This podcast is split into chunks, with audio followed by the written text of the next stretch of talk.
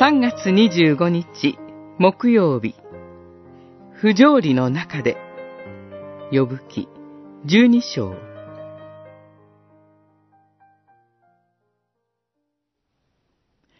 神に呼びかけて答えていただいたこともあるものが友人たちの物笑いの種になるのか。神に従う無垢な人間が物笑いの種になるのか。十二章四節ヨブは自らを神に呼びかけて答えていただいたこともあるもの。神に従う無垢な人間だと語ります。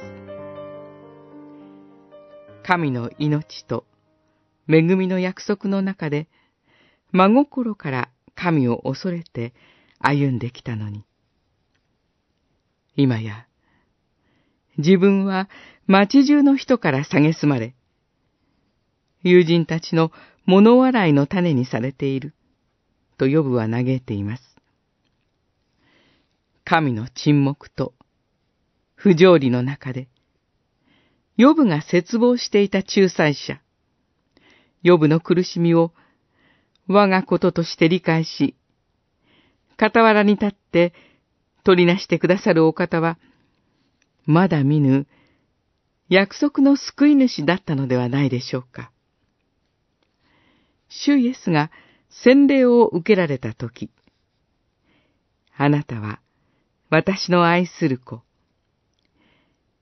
私の心にかなうものと天からの声がしました。